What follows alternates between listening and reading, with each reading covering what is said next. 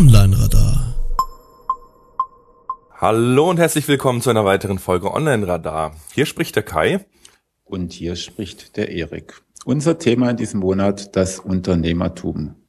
Das ist ja wohl ein Thema, das in der Online-Marketing-Szene und im ganzen Internet mit seinen vielen, vielen Start-ups super wichtig ist. Absolut. Und unser Gast dafür ist der wundervolle Andreas Grab. Doch zunächst kommen wir mal wieder zum Housekeeping. Genau. Äh, ja, genau. Nach unserem Jahresrückblick im letzten Monat, das war ja noch 2013, hm, hatten wir echt eine ganze Menge positive Reaktionen. Ähm, äh, wahrscheinlich wollten die Leute auch einfach nur unsere Sachen gewinnen. deswegen haben wir auch, deswegen haben wir auch in einer Zeremonie äh, die Gewinner gezogen. Und ähm, die geben wir jetzt einfach mal bekannt. Und zwar, es gibt den, ähm, die, die DVD von mir, die bekommt der Igor, Herzlichen Glückwunsch. Rö. Und die Kai-DVD bekommt der Martin Friedrich. Herzlichen Glückwunsch. Dö, Und dann gibt es noch ähm, das Buch vom Sebastian. Das dickeste Werk auf jeden Fall. Das ja, das ist so viel steht fest. Und es bekommt der Thilo ohne H. Herzlichen Glückwunsch. Ja, super. Äh, genau. Wünschen wir euch auf jeden Fall viel Spaß bei der Weiterbildung und äh, Feedback ist immer wie gerne erwünscht. Ähm, apropos Feedback, vielen, vielen Dank für eure zahlreichen Meldungen. Ich hatte ja in der letzten Sendung dazu aufgerufen, Fragen an einen Anwalt mit äh, dem Schwerpunkt eben Online-Recht ähm, an uns einzusenden, dass wir die dann in der Sendung ähm, durchgehen können. Da haben mich zahlreiche Fragen, die natürlich super spannend sind, äh, erreicht. Ich hoffe, ihr wollt hier nicht nur gratis anwaltliche Beratung absahnen. Nein, Spaß. Ähm, das passt wunderbar. Da können wir uns da vorbereiten und hoffentlich auf alles eingehen. Ja, Erik, was ist denn äh, zurzeit bei dir so los? Äh, ja, das Jahr fängt an. Ich war am Montag, ne, am Dienstag, wo es richtig angefangen hat, war ich sowas von angepisst davon, dass ich jetzt wieder voll arbeiten muss. Ups. ganz schlechte Laune und auch gleich einen Zahnarzttermin, da kommen jetzt noch ein paar hinterher. Ähm, ansonsten habe ich echt total spannende Sachen, also viel zu viele Sachen, aber ich habe so Vortragsserien bei, bei Verlagen. Ich mache dann ja in Bonn meine DVD und ich gebe sogar, und da freue ich mich ganz besonders drauf, einen, einen Kurs bei der Akademie der Bayerischen Presse zum Thema kreatives Schreiben. Ich habe gerade eben nachgeguckt. Cool. Sind keine Plätze mehr frei. Also ich brauche jetzt gar keine Werbung zu machen. Ähm, aber wenn ihr euch auf die Warteliste setzen wollt, gerne. das freut mich dann natürlich auch. Und ähm, da geht's dann auch um Haikus und um solche Sachen. Haikus. Aha. Haikus, genau. Ansonsten in der Agentur äh, bisschen Zuwachs haben wir bekommen. Hallo Max. Und ähm, ansonsten freuen wir uns auf ein sehr spannendes Jahr, äh, das sicherlich mit ganz vielen Konferenzen auch wieder angefüllt sein wird. Mhm, Und bei ja. dir? Was ist los bei dir? Puh, ja, mein Jahr 2014 ging eigentlich so äh, los, wie es alte Jahr aufgehört hat, mit irgendwie viel zu viel. ich bin ja auch gerade bei den Vorbereitungen für meine DVD, die ich dann im Februar aufnehmen werde, auch in Bonn. Ähm, haben wir letztes Mal auch schon besprochen. Ja, dann muss ich nebenbei äh, noch ein paar Prüfungen schreiben fürs Studium. Äh, mache gerade eine Menge Inhouse-Workshops, äh, auch bei größeren Unternehmen, wo ich einfach mal so mit frischem, kreativem Input reingehe. Ähm, dann natürlich Campix und SMX-Vorbereitung und äh, ich bastel gerade an einer Konzeptidee für einen neuen Workshop bei der 121 Watt in der Seminarreihe. Ähm, ja, mal gucken, was das wird und wann ich euch dann davon erzählen werde.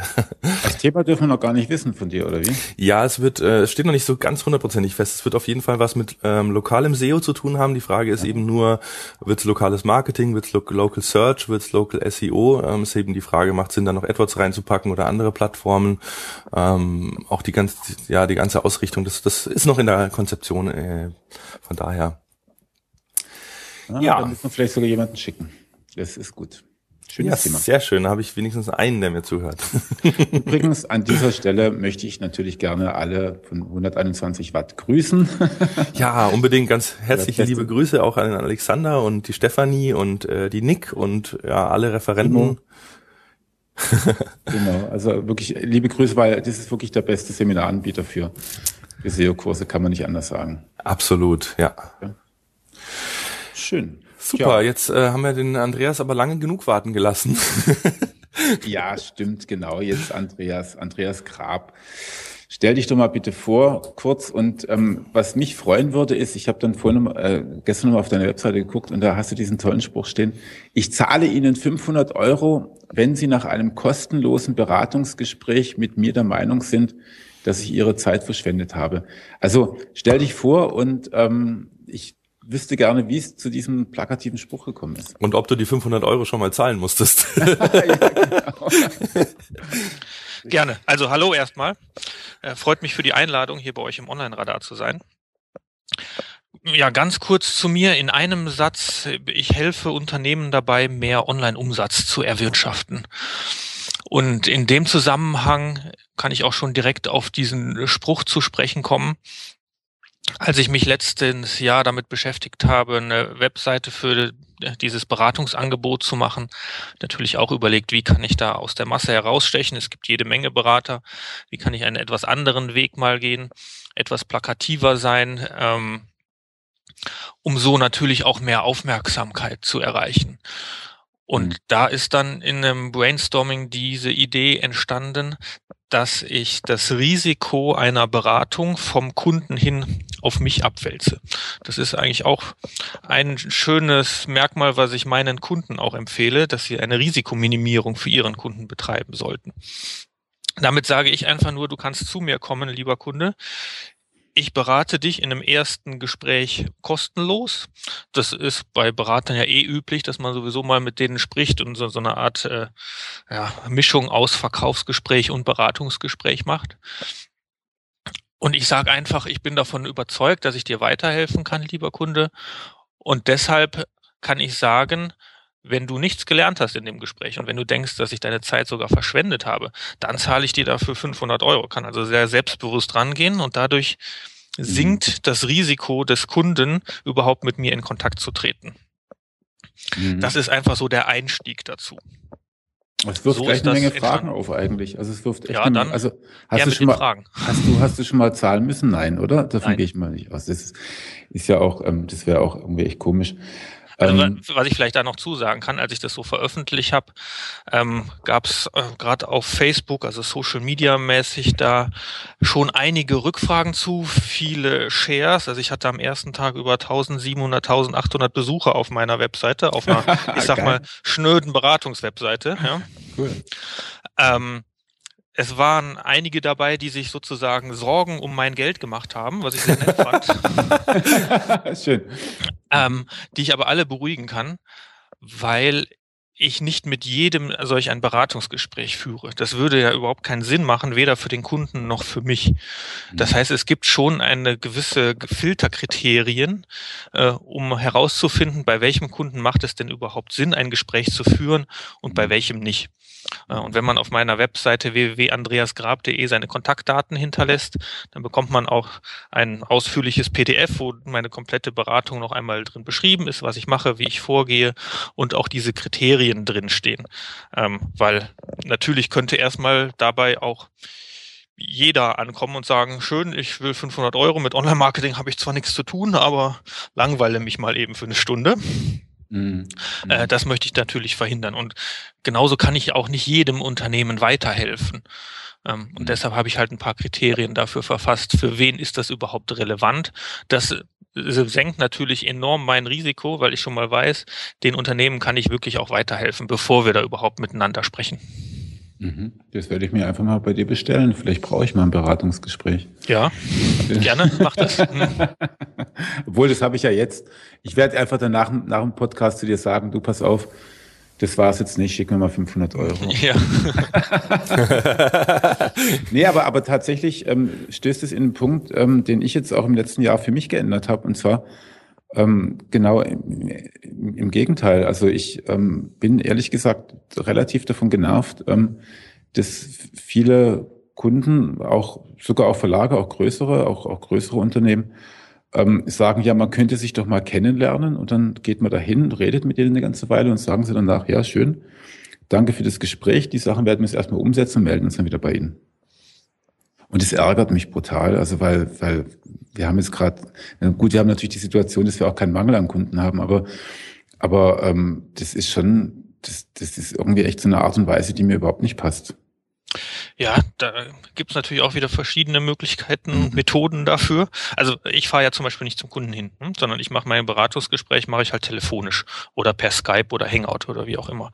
Mhm. Auf jeden Fall komme ich nicht zum Kunden. Das ist dabei natürlich schon mal schon mal ein Punkt. Und ansonsten, wie du dem natürlich ja, aus dem Weg gehen kannst, da gibt's schon noch ein paar Strategien, über die wir vielleicht nachher nochmal zu zweit reden sollten.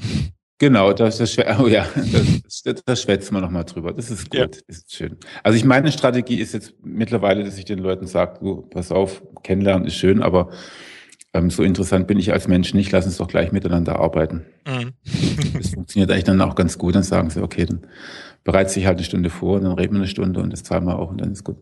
Also Aber was gut. man zum Beispiel machen kann, ist einfach nur die, äh, die Positionen wechseln. Und zwar äh, so bist du, wirst du zwar eingeladen, aber bist eigentlich der Bittsteller und willst etwas verkaufen, nämlich deine Dienstleistung an diesen Verlag. Und durch so Fragestellungen äh, wie zum Beispiel, ähm, warum sind Sie denn überhaupt der richtige Kunde für mich oder warum sollte ich mit Ihnen zusammenarbeiten, änderst du diese Positionen ähm, so dass dann eher der Verlag der Bittsteller ist und nicht du als der Dienstleister. Sehr clevere Idee, stimmt. Lass uns da später nochmal drauf zurückkommen. Ja, gerne. Genau. Ähm, jetzt kommen wir erstmal auf unser Thema, weil wir haben heute uns auch vorgenommen, ähm, nicht wieder zwei Stunden zu machen ähm, zum Thema Unternehmertum. Und ähm, ich glaube, das ist tatsächlich ein wichtiges Thema in der SEO-Szene, weil ich kenne kaum eine Szene, in der sich so viele Leute auch selbstständig machen, sei es mit Agenturen oder mit, mit Einzelberatungen oder vielleicht auch mit einem mit einem coolen äh, coole Geschäftsidee, die man halt übers Internet äh, verwirklichen kann. Ich habe dann einfach mal noch mal ein bisschen ähm, gegraben, was heißt gegraben, ist jetzt ein großes Wort, aber ich habe mal bei Wikipedia nachgeguckt, was heißt Unternehmertum eigentlich, also für die für die Hausmeister dort bei der Wikipedia und ich fand den Satz tatsächlich ziemlich gut. Der Begriff Unternehmertum auch Unternehmergeist, beschäftigt sich als wirtschaftswissenschaftliche Teildisziplin mit dem Gründungsgeschehen oder der Gründung von neuen Organisationen als Reaktion auf eine, und das finde ich ganz spannend, auf eine identifizierte Möglichkeit. Und jetzt wird's richtig gut und als Ausdruck spezifischer Gründerpersönlichkeiten, die ein persönliches Kapitalrisiko tragen. Da ist schon einiges mit rein, äh, rein definiert. Ne? Es gefällt mir sehr gut, dass es auch verbunden ist mit der, mit der Gründerpersönlichkeit, über die wir nachher sicherlich auch noch reden können. Ähm, geht ihr da auch mit konform mit der Definition? Ich finde die Gründerpersönlichkeit auch sehr gut da drin aufgeführt. Was mir nicht so gut gefällt, ist das äh, Gründungsgeschehen oder der Gründung. Ähm, für mich ist Unternehmertum viel mehr als nur ein Unternehmen zu gründen. Unternehmertum ist halt auch ein Unternehmen zu betreiben und oh ja. äh, ein Unternehmen nachhaltig sinnvoll zu betreiben und nicht einfach nur zu gründen. Deshalb ist mir das etwas zu kurz geraten. Da hast du natürlich völlig recht. Da, da bin ich tatsächlich ganz bei dir. Das ist richtig, genau. Gut, aber lass uns doch mal, das ist vielleicht dann auch gleich ein guter Einstieg dazu, ähm, warum gründe ich denn überhaupt ein Unternehmen? Oder Sinn und Zweck eines Unternehmens haben wir hier als Punkt auch stehen. Ähm, die Frage ist doch tatsächlich, warum komme ich dazu, einen, ein, ein Unternehmen zu gründen? Was ändert es in meinem Leben? Beziehungsweise welche, welche, ähm, ja, welche Gründe brauche ich dafür? Und ähm, da hattest du, Kai, glaube ich, schon ein paar Sachen dazu eingetragen gehabt, oder? Ähm, in einer der ersten Vorlesungen in äh, dem Fach Unternehmensgründung und Unternehmensführung ist es natürlich die klassische Frage, was ist überhaupt der Sinn und Zweck eines Unternehmens? Und dann kommen halt zahlreiche Wortmeldungen und das meiste, was man natürlich immer hört, ist erstmal Gewinne machen. Ähm, da ist natürlich die Frage, ist es überhaupt äh, Sinn und Zweck des Unternehmens? Ist das Ziel, ist es nur ein Mittel zum Zweck und so weiter? Und da entsteht daraus eine sehr, sehr spannende Diskussion. Ich habe auch hier ähm, die Referenz äh, verlinke ich euch auch noch, der fehlt noch der Link, eine sehr schöne Definition gefunden, die irgendwie so alles zusammenfasst, weil klar, man muss Bedürfnisse befriedigen, weil man braucht ja natürlich auch ein, ein ja, ein, ein, ja, ein Bedürfnis im Markt, sonst kann man ja nichts verkaufen, man muss Probleme lösen, Werte schaffen ist immer sowas, was oft genannt wird. Gewinne machen ist natürlich äh, nicht schlecht. Und viele wollen ja auch den Exit vorbereiten, gerade wenn man irgendwie so Samba und Co. Äh, anschaut. Warum gründen die eigentlich Unternehmen? Die wollen halt wirklich das Ding dann einfach lukrativ verkaufen. Ähm, was ich klasse finde, ist ähm, das Zitat, den Zweck eines Unternehmens können wir daher mit gutem Grund darin sehen, einen Beitrag zum Wohlergehen der Gesellschaft zu leisten. Der Beitrag beinhaltet, Werte für Kunden zu schaffen und den Mitarbeitenden eine Existenz zu ermöglichen. Also quasi beide Seiten. Den Mitarbeitern wirklich eine Existenz zu schaffen oder zu ermöglichen, heißt auch, ähm, sage ich mal, ein guter Arbeitgeber zu werden und natürlich ähm, Werte für den Kunden zu schaffen. Das ist alles, was wir unter Bedürfnisse befriedigen, Probleme lösen haben, ähm, aber auch einen Beitrag zum Wohlergehen der Gesellschaft zu leisten. Also wenn ich jetzt irgendwie einen Hedgefonds gründe, der Unternehmen aufkauft, zerstückelt und wieder ähm, meist bietend verschachert, äh, der macht vielleicht Gewinn, aber ich weiß nicht, ob das so unbedingt einen Beitrag zum Wohlergehen der Gesellschaft leistet. Also da finde ich, kommt auch ähm, so ein bisschen Wirtschaftsethik ähm, mit rein das auch übrigens ein Wahlfach ist, das ich bald belegen werde. Da bin ich sehr mal gespannt. Mhm. Ähm, deshalb ist jetzt auch die Frage an euch, ähm, wie seht ihr das? Ist es Turbokapitalismus oder ähm, ist ein Unternehmen mehr als ja nur eine Maschine, um, um möglichst Geld zu verdienen? Also ich denke, der Gewinn eines Unternehmens ist eine Notwendigkeit, ist aber kein Sinn und Zweck eines Unternehmens. Also ich kann das äh, äh, schlimmste Problem lösen oder die besten Bedürfnisse befriedigen, aber wenn ich damit nicht erfolgreich im Sinne von profitabel arbeite, dann würde es mein Unternehmen nicht lange geben. Deshalb ist Gewinn zu machen eine Notwendigkeit, aber nicht der Sinn und Zweck des Unternehmens. Mhm. Also ja, absolut, da bin ich bei dir. Was mir bei der Definition aber vor allem fehlt, ist der Unternehmer. Ähm, das alles wird niemand lange durchhalten beziehungsweise nicht glücklich ähm, machen können, wenn da nicht mit drinne steht, dass er damit auch sein Einkommen verdienen möchte, dass er damit einfach auch ein schöneres Leben haben möchte, weil er ein Unternehmen gegründet hat. Ähm, und das taucht da nicht so richtig auf. Also da geht es um die Gesellschaft, da geht es um die Kunden und die Mitarbeiter, das ist super. Ähm, aber der, der Dreh- und Angelpunkt ist ja der Unternehmer und ähm, der vergisst sich gerne auch mal bei der ganzen Angelegenheit und ähm, das spürt man dann im hohen Alter mit, äh, mit irgendwelchen Bauchschmerzen oder Herz, Herzrhythmusstörungen. Und ähm, das finde ich ist, ähm, gehört da eigentlich im Grunde auch noch mit rein. Aber natürlich ist, ist der Wert, den ein Unternehmen schafft, und das darf man nicht vergessen, ein Unternehmen muss Wert schaffen. Ich weiß gar nicht, ob man das jetzt mit Gewinn bezeichnen kann, aber es muss einen Wert schaffen, der, der sinnvoll ist. Ähm, zumindest aus, aus der einen oder anderen Perspektive, weil sonst wird das Unternehmen tatsächlich nicht allzu lange geben. Und ähm, da geht's, es geht, sollte niemals darum gehen, und das meintest du ja auch mit diesen Hedgefonds, ähm, die, die halt Unternehmen zerstückeln und äh, da irgendwie äh, dann nur noch verkaufen, auf, nur noch auf Gewinn aus, aus sind. Genau, das, das meinte ich eben. Menschen. Also das, sind, das ist Turbokapitalismus, das sind keine glücklichen Menschen. Allerdings haben die auch unter gewissen ähm, Gesichtspunkten, machen die auch Sinn. Weil das, was sie zerstückeln, ist offenbar ja auch ähm, da, um zerstückelt zu werden. Ja, da, da muss ich dir natürlich recht geben. Also gerade, ähm, dass Unternehmen, die nicht mehr wettbewerbsfähig sind, mhm. auch mal in die Insolvenz gehen müssen, ist auch wichtig für eine Wirtschaft. Also das fand ich halt auch immer schwierig, wenn es dann um, ja, um, um Bankenrettung geht oder auch um Rettung von größeren Unternehmen, das ist natürlich klar, wenn da irgendwie ein, ein ja ein, oder ein Opel irgendwie mit 45.000 mhm. Mitarbeitern ähm, Probleme bekommt, dann wird natürlich nach Staatshilfen geschrien, damit diese ganzen Arbeitsplätze nicht von heute auf morgen ähm, wegfallen. Aber andererseits, ähm, wenn dann so ein Unternehmen wegfällt, das ja offensichtlich Misswirtschaft betreibt, äh, wobei ich muss gestehen, ich bin Opel-Fan, aber das ist ein anderes Thema, dann ähm, würde ja der Wegfall dieser Mitarbeiter oder dieser Arbeitsplätze auch dafür sorgen, dass für vitalere Mitbewerber am Markt wieder Wachstumspotenziale sind.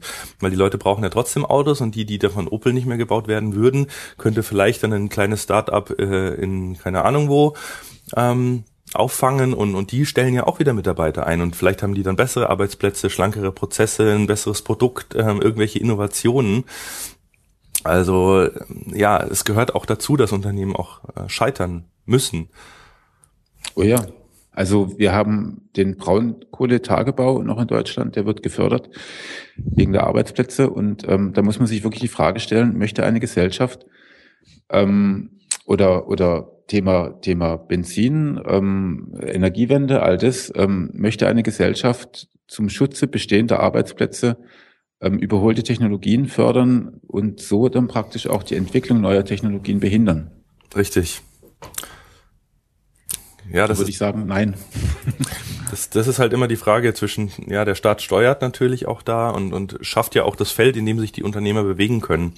Mhm. Wenn jetzt irgendwas massiv ähm, subventioniert wird, wird es natürlich erstmal attraktiver für Unternehmen, aber da muss, ja, muss man aufpassen. Aber wir driften, glaube ich, ein bisschen ab, so Richtung ja, Politik genau. und äh, Volksökonomie. wir wollen ja eigentlich heute unter, äh, über Unternehmen sprechen.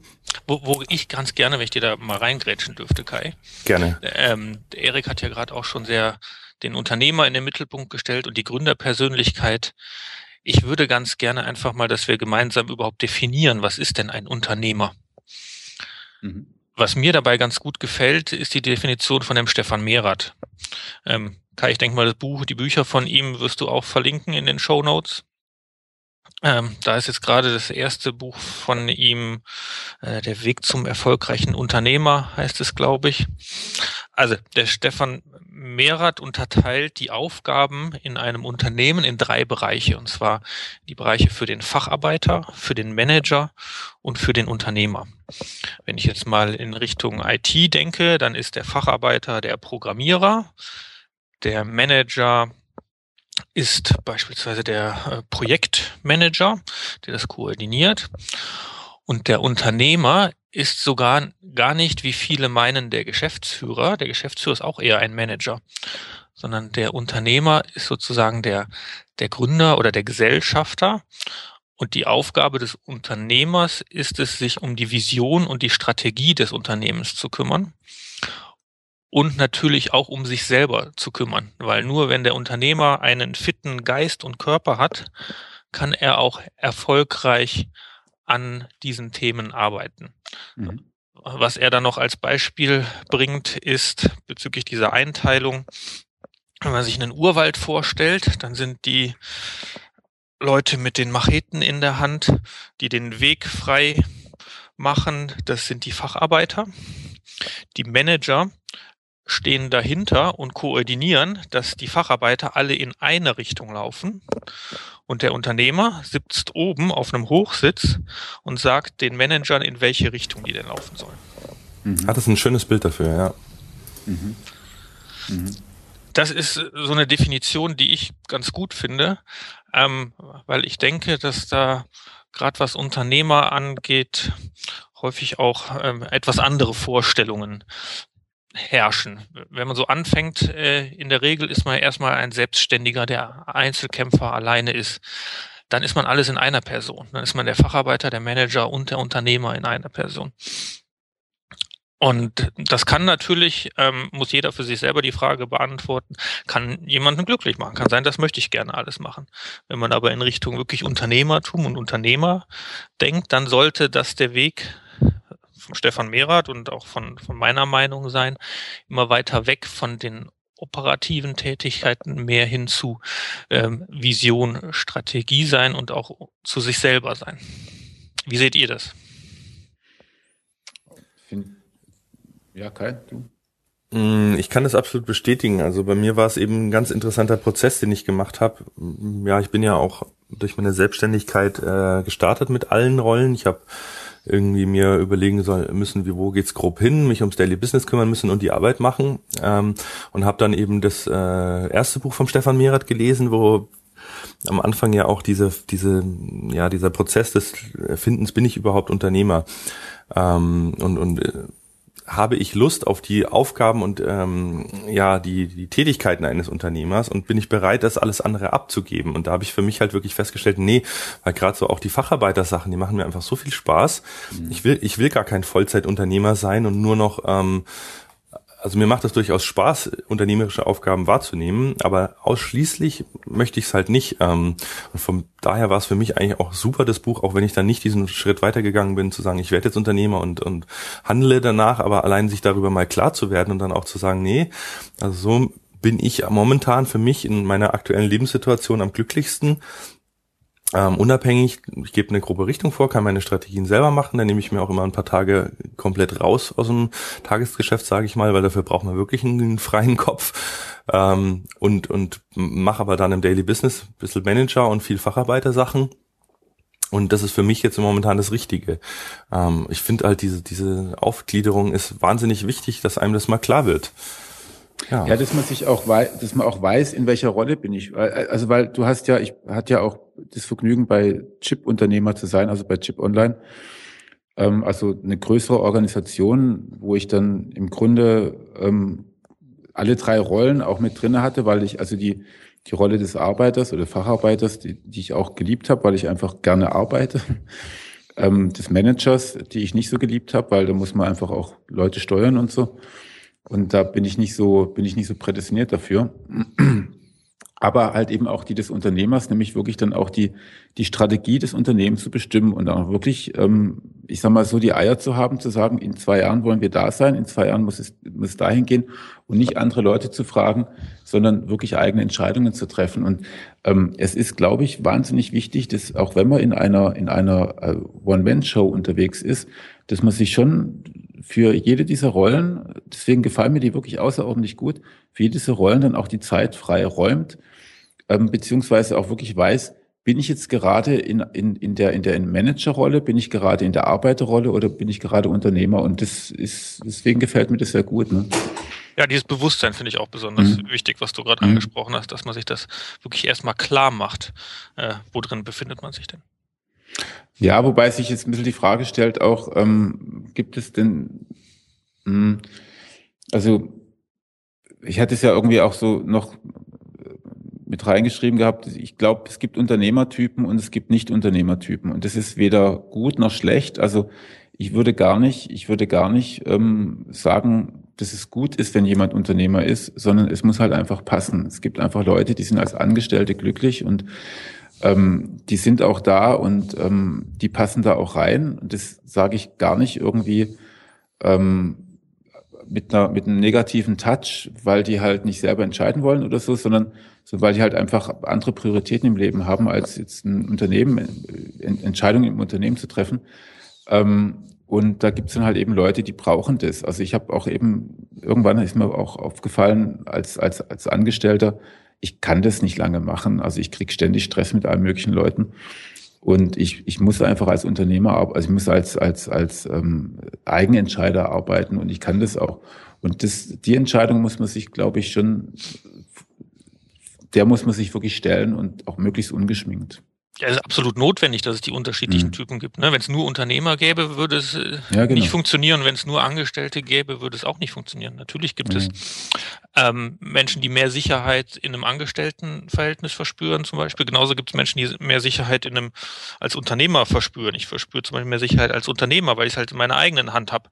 Ähm, als Angestellter bin ich dann immer aufs Unternehmen, bei dem ich arbeite, angewiesen und kann eventuell gekündigt werden oder was auch immer aber es ist absolut notwendig, diese verschiedenen Typen zu haben und mhm. wirklich komplett urteilsfrei. Genauso, das heißt ja nicht, der Unternehmer Typ, so wie gerade skizziert ist, ist das nur ein Nonplusultra. Kai hat ja gerade auch gesagt, ähm, er hat für sich entschieden, er fühlt sich in seiner Rolle, so wie er jetzt ist, viel Facharbeiter, bisschen Manager, bisschen Unternehmer, äh, völlig wohl. Ähm, das ist doch, worum, worum geht's denn? Es geht ja eigentlich darum, dass man sich wohlfühlt und dass man glücklich ist, dass man seine Rolle dafür findet. Ja, es gibt halt so einen gesellschaftlichen Konsens, glaube ich, dass man, ähm, also diese drei Rollen, also Arbeiter, Manager und Unternehmer, deuten ja auch an, deuten ja auch die Hierarchie im Unternehmen an. Und es gibt schon so einen gesellschaftlichen Konsens, dass man sagt, Mensch, je höher jemand steht, umso angesehener ist er auch. Und das halte ich für echten Unfug. Ähm, weil da gibt es ja auch dieses Peter-Prinzip, ihr kennt es ja auch vor allem aus Behörden, da ist es ja auch sogar nachgewiesen, dass man halt immer so lange, so lange aufsteigt, also vom Facharbeiter zum Manager, bis man halt einfach seine Arbeit nicht mehr gut machen kann. Ähm, und dann bleibt man auf diesem Plateau. Und ähm, das ist natürlich höchst problematisch. Ähm, deswegen habe ich größte Hochachtung vor Leuten, die auch im Unternehmen gesagt haben, hatte ich, habe ich viele kennengelernt, die gesagt haben, du, ich will überhaupt keine Verantwortung übernehmen. Also ich möchte kein Team mit möglichst vielen Leuten, die ich auch noch zu steuern habe. Das, das, da habe ich große Hochachtung davor. Aber man muss es den Leuten wirklich auch ins Hirn reinprügeln, dass es nicht, nicht, nicht an sich ein guter Wert ist oder eine gute Eigenschaft ist, wenn man, wenn man Unternehmer oder Manager ist. Ja, und auch gerade dieser Aufstieg. Also ich habe das auch in einigen Unternehmen selber mitbekommen, dass dann wirklich der begnadetste Entwickler, der ja in seiner mhm. Rolle als äh, Facharbeiter hervorragende Ergebnisse geliefert hat, ist halt dann, weil er der Beste war, sozusagen zum Manager geworden und sollte dann das Programmiererteam steuern. Das hat ihm erstmal keinen Spaß gemacht. Er hat es dann doch gemacht, weil ja, man ist ja so ein bisschen Ego und mehr Verantwortung und mehr man Geld. Mehr und, Geld. Ja, genau. genau, natürlich. Es ist eine Motivation auf jeden Fall. Mhm aber der war weder glücklich noch ähm, der Richtige in dieser Position. Und, und ähm, da die Eier zu haben und zu sagen, nee, ähm, man kann das ja auch dann hinterher feststellen und zu seinem Chef gehen und sagen, du, äh, eigentlich, ja, vielen Dank für die Chance, aber ich bin doch eigentlich in dem Team besser und wäre nicht derjenige, der vielleicht sowieso nicht so gut programmieren kann, aber halt super kommunikativ ist oder, oder Projektmanagement gut machen kann, der wäre doch der viel bessere ähm, mhm. für diesen Posten sozusagen. Also das ist, glaube ich, auch echt schwierig. Ja, genau. Da müssen wir irgendwie aufpassen. Was denkt ihr denn? Ich habe jetzt gerade so die spontane Idee gehabt. Wir haben ja dank Internet auch die Möglichkeit, ähm, also vor, vor 30 Jahren konntest du nicht einfach mal kurz so eine, so eine Firma aufmachen und was ausprobieren, aber im Internet, das ist ja schon so ein bisschen Probiernet auch. Ne? Also da kann man, da kann man auch mal sich eine Seite basteln und dann so nach zwei Jahren vielleicht auch ein paar Einnahmen davon haben und das nebenher. Ähm, haltet ihr das für sinnvoll für einen Einstieg ins Unternehmertum oder oder soll man dann gleich mit Haut und Haaren drauf losrennen und sagen, ich will eine große Firma gründen? Andreas, was meinst du dazu? Ich halte es für sinnvoll, äh, nicht mhm. direkt alles abzubrechen und sich voll reinzustürzen, sondern gerade mit den Möglichkeiten, die, die einem das Internet da bietet, ähm, da wirklich mit kleinen, schlanken äh, Prozessen, Produkten, womöglich sogar noch nicht mal Produkten, sondern wenn wir gleich so in Richtung äh, Lean Startup kommen, ähm, mit diesem Minimum Viable Product oder mit einem Prototypen oder ähnlichem zu starten, um erstmal zu schauen, gibt es überhaupt ein Bedürfnis nach meinem Produkt am Markt. Ähm, ist mhm. das nur etwas, was ich für mich mache und weil ich es gut finde, oder gibt es da auch mehr Leute draußen, die das Ganze brauchen, was ich hier mir ausgedacht habe? Mhm. Ähm, deshalb ist natürlich gerade die Möglichkeiten, die wir da haben, der Risikominimierung ähm, äh, enorm und wenn man da so einen Schritt gehen möchte, durchaus sinnvoll. Mhm. Wobei natürlich, das widerspricht ein bisschen dem, dem wie es auch gehandhabt wird. Ich weiß nicht, hast du Unternehmen begleitet? Du hast selber mal Investorenrunden gemacht, also wo es dann wirklich darum ging, auch Geld einzusammeln von, von auch sogar Seed-Investoren. Ähm, da dann geht das nicht. Da ja. geht es überhaupt nicht. Ne? Also da muss man sich wirklich mit Haut und Haaren reinwerfen und da geht es auch nicht darum, irgendwie Sachen auszuprobieren, sondern die haben dann schon klare Vorstellungen. Das ist, also ich glaube, auch da muss man unterscheiden, möchte ich gerne nebenher mein Business aufziehen, was ich auch für sinnvoll halte ähm, oder möchte ich, möchte ich ähm, gerne wirklich mich mit Haut und Haaren irgendwo rein, reinbegeben? Ich glaube, der, der gerade skizzierte Weg ist halt der von einem Angestellten, der sagt, ich möchte gerne etwas unabhängiger werden, vielleicht mhm. auch mein eigenes Ding machen und kann so erste Gehversuche machen und schauen, ob das auch funktioniert und dann irgendwann den Schritt wagen. Ähm, und danach steht ja auch dem nichts im Wege, das mit Haut und Haar zu machen und auch dann noch Investoren reinzuholen oder ähnliches. Mhm. mhm. Äh, wenn man das natürlich direkt macht, natürlich hat ein Investor ein Interesse daran, äh, dass du nichts anderes machst. Wobei selbst ähm, wenn dann schon äh, eine Idee, eine Strategie und so weiter vorhanden ist, äh, auch dann plädiere ich immer dafür, das auch erst mal ähm, zu testen, zu schauen, ob es überhaupt sinnvoll ist. Ich habe auch schon einige Unternehmen ja gegründet und manche davon sind mit der ursprünglichen Idee nicht erfolgreich gewesen. Mhm. Ähm, und die musste halt angepasst werden, geändert mhm. werden, gedreht werden, auf etwas anderes gebracht werden, ähm, so dass sie dann halt irgendwann erfolgreich wird. Bestes Beispiel dafür ist ja auch Twitter, die mit einer völlig anderen äh, Idee an den Start gegangen sind, aber die Technologie hat sich dann ja zu einem neuen Produkt irgendwie entwickelt. Und ich glaube auch, das ist ein Fehler, wenn man da zu groß äh, denkt und plant und dann auf der Hälfte oder vielleicht sogar noch früher des Weges feststellt, äh, dass man irgendwie am Markt vorbei geplant hat.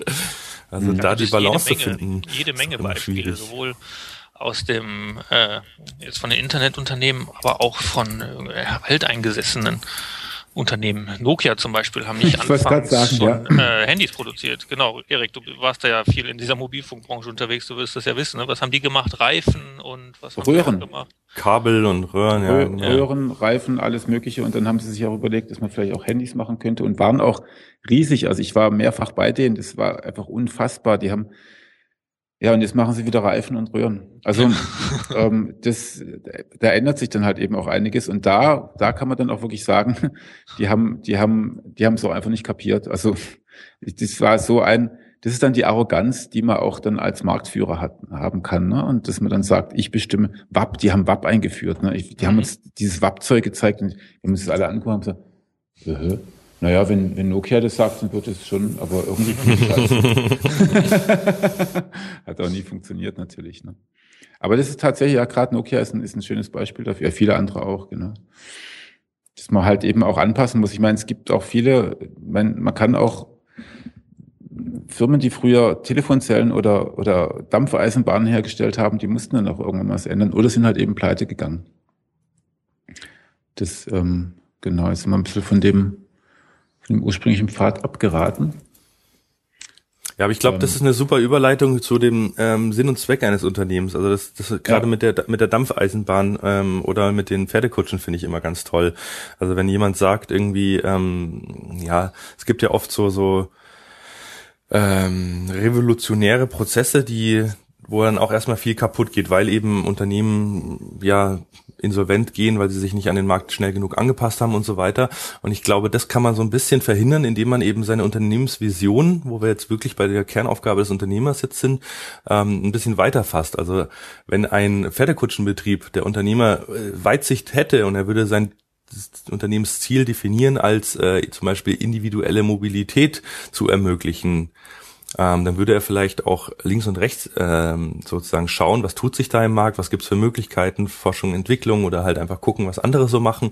Und er wäre dann vielleicht rechtzeitig auch auf äh, Otto- oder Dieselmotoren gestoßen äh, und auf die Idee mhm. gekommen, ja cool, das kann man ja auch mein Pferd wegnehmen und so einen Motor draufsetzen und hätte sich dann eben weiterentwickelt zu vielleicht einem Automobilkonzern. Aber wenn man eben sagt, nee, ich bin hier ein Pferdekutschbetrieb, ja, irgendwann ist die Nachfrage danach halt nicht mehr vorhanden und dann kommen eben andere und, und verdrängen das Unternehmen wieder. Ich glaube, das ist eben ganz wichtig. Auch ähm, jetzt im, im SEO sieht man es ja auch, wenn ich irgendwie eine, eine Linkaufbauagentur ja gegründet habe, die deren Produkte jetzt einfach nicht mehr nachgefragt sind, da habe ich ein Problem. Aber wenn ich eben den Sinn und Zweck des Unternehmens halt auf erfolgreichen, nachhaltigen SEO irgendwie definiere ähm, und, und dranbleibe und mich mit dem Markt mitentwickle, dann ja, hin, hin, ja, äh, schützt es, glaube ich, so ein Stück weit auch davor, irgendwann an den Punkt zu stehen, dass man sagt, ähm, es macht gar keinen Sinn, das mehr fortzuführen. Mhm. Wie machst genau, du das, Andreas? Ja, deshalb ist diese Vision eines Unternehmens halt so enorm wichtig, genau um diese Weichen da entsprechend stellen zu können. Und deshalb ist das halt auch eine der Kernaufgaben von einem Unternehmer. Ja, da möchte ich ein bisschen widersprechen. ähm, eine Vision oder Vision, also es gibt ja ganz oben Vision, Strategie und kommt Taktik irgendwie so in der, in der Reihenfolge. Ähm, ich glaube, dass die, dass die Welt im Internet vor allem auch schon so schnell geworden ist, dass die Vision selber ähm, zumindest ständig überprüft werden muss. Also ähm, viel wichtiger finde ich, dass man ein flexibles Unternehmen baut, das auch äh, auf Änder Veränderungen eingehen kann, ohne vorher zu wissen, ähm, was die Veränderung eigentlich sein wird. Ich will das einfach mal mit dem Beispiel Google auch begründen. Also die, klar, die Jungs hatten echt eine super Idee, also eine Suchmaschine zu basteln und ähm, fand, war ja auch irgendwie ganz erfolgreich. Aber ich glaube, dass dieser riesige Erfolg, den Google hat, unter anderem auch was damit zu tun hat, dass die Leute dort auch die Möglichkeit hatten, nebenher zu forschen, nebenher auszuprobieren, dass ich kein effizientes Unternehmen, also höchst effiziente Unternehmen, ihr kennt es sicherlich auch von Konzernen, die jetzt vielleicht mittlerweile auch teilweise in finanzielle Schwierigkeiten geraten sind. Ähm, ganz stark sieht man das natürlich auch bei Verlagen, die halt jetzt wirklich ähm, ähm, ihr Unternehmensziel, ihre Vision weiterhin verfolgen, ähm, auch wenn die, auch wenn die noch in Ordnung ist, aber die, die nicht mehr auf den Markt eingehen können, weil sie einfach keine Freiräume haben. Also ich habe, ich habe Mitarbeiter, ich habe, ein, ich habe ein Potenzial von 100, ähm, was auch immer, also Arbeitseinheiten, sage ich mal. Und ähm, wenn ich die jeden Monat ausschöpfe mit dem, was ich gerade tue, dann werde ich mich auch nicht ändern können. Wenn ich dagegen 20 oder 30 Prozent Überkapazitäten habe und die auch sinnvoll motiviert nachdenken lasse und auch ein, ähm, so einen Schornsteineffekt nach oben hin bekomme, dass die Leute mir das dann auch mitteilen dürfen, ähm, was sie da so rausgefunden haben und die auch Spaß daran haben, ähm, dann kann ich flexibel auf, auf den Markt eingehen, weil der Unternehmer selber ist ja gar nicht derjenige mit dem meisten Wissen, sondern das ist derjenige, der das dann zu steuern hat. Der braucht aber das Wissen der anderen. Und und da sehe ich bei vielen Konzernen, also bei wahnsinnig vielen Unternehmen, auch nicht nur große Konzerne, auch kleinere Unternehmen, die halt effizient sind, weil sie auf jeden Euro rumdrehen müssen, die aber, also da sitzt niemand irgendwie rum und, und dreht mal Däumchen. Dabei ist das Däumchen drehen für ein, für, ein, für ein Unternehmen wahnsinnig wichtig. Ja, ich bin, völlig, ich bin völlig bei dir, dass die Flexibilität notwendig ist und dass die Vision auch ständig äh, überprüft werden muss. Allerdings denke ich nicht, dass es im Widerspruch steht. Mhm. Ähm, also dass äh, eine Vision sollte nicht einen zu engen Pfad festlegen, dass man da nicht mehr nach links und rechts schauen kann, sondern die Vision muss halt etwas Größeres sein.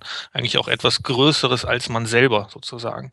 Ähm, ja. Und dann ist es halt nur das große übergeordnete Ziel und steht nicht dieser Flexibilität im Wege. Aber wie gesagt, ich bin voll bei dir, dass die Flexibilität unheimlich notwendig ist und alles, was du gerade geschildert hast. Ähm, und dass natürlich auch eine Vision nicht in Stein gemeißelt ist.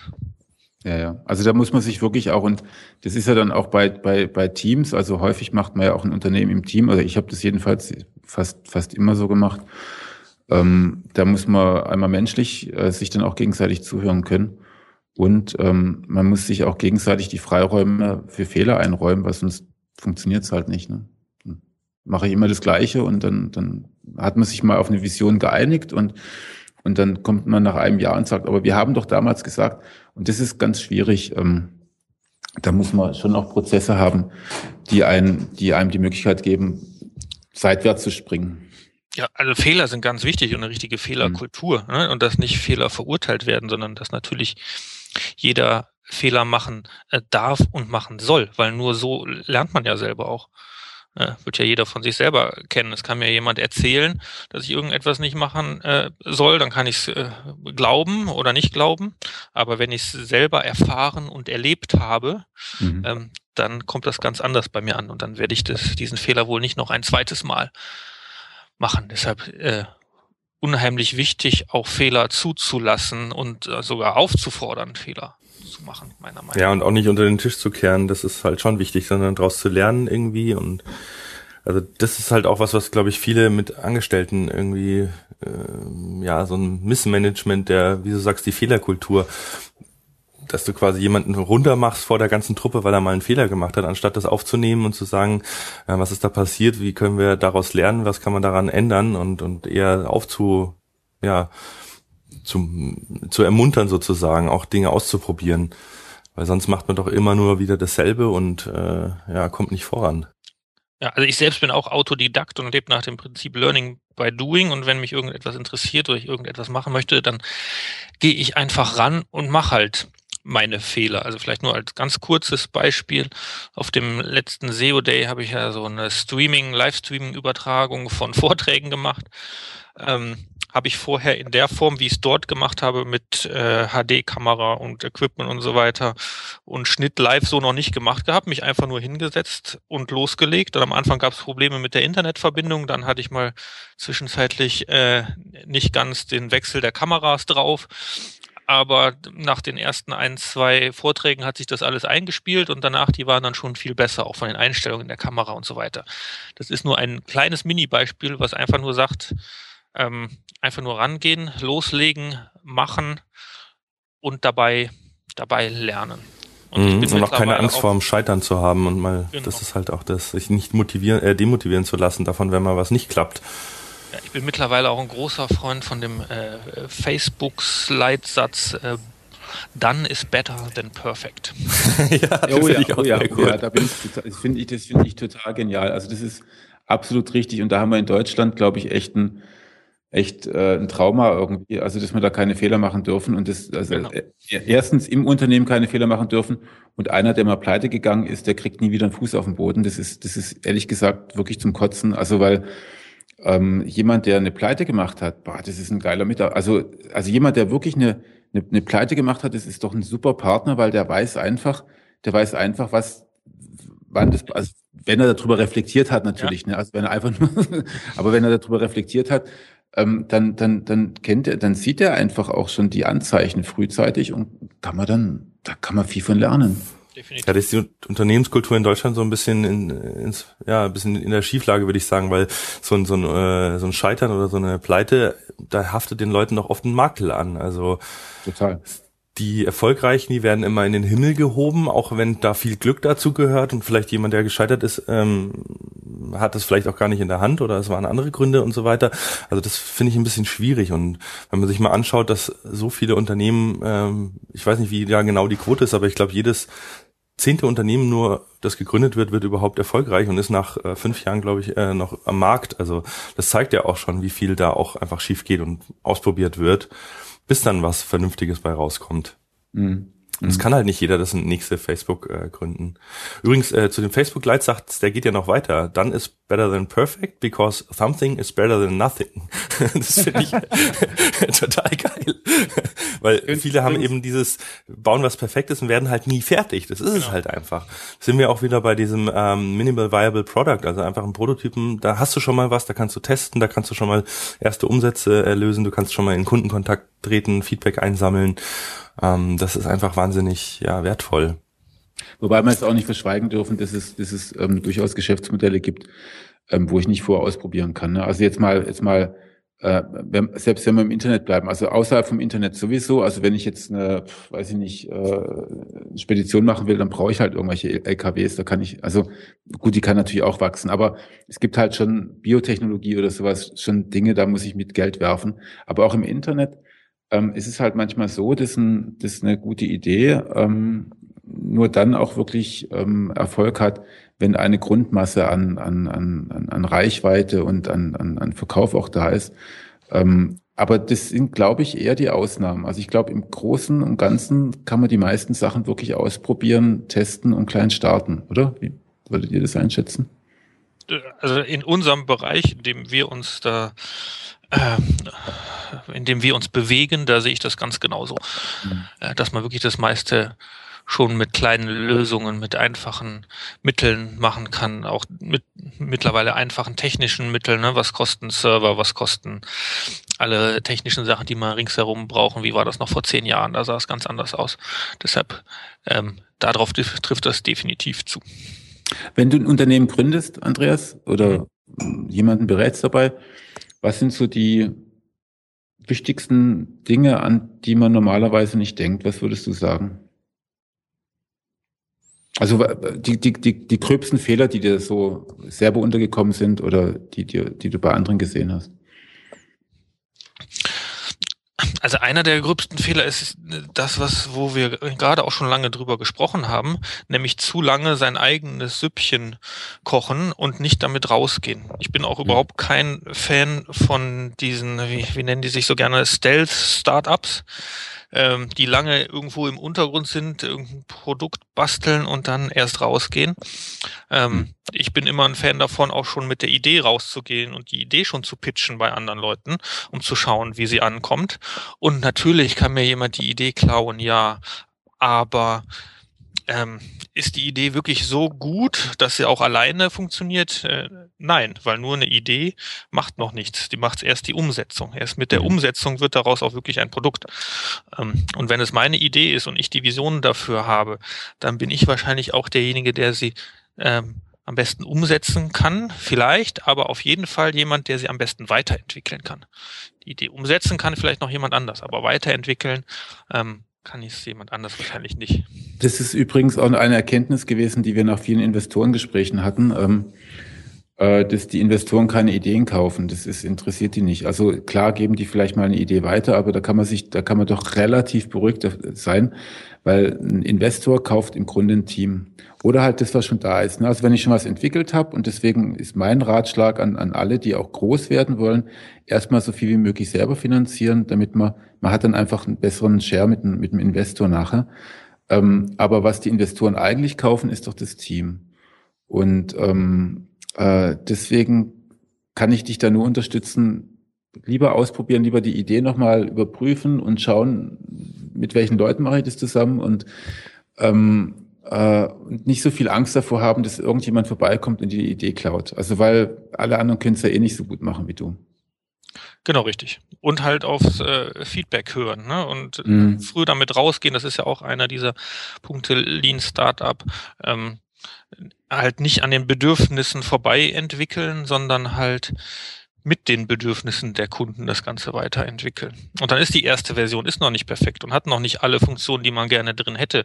Aber vielleicht ähm, wird die eine oder andere davon auch gar nicht benötigt, sondern etwas anderes. Mhm. Mhm. Mhm.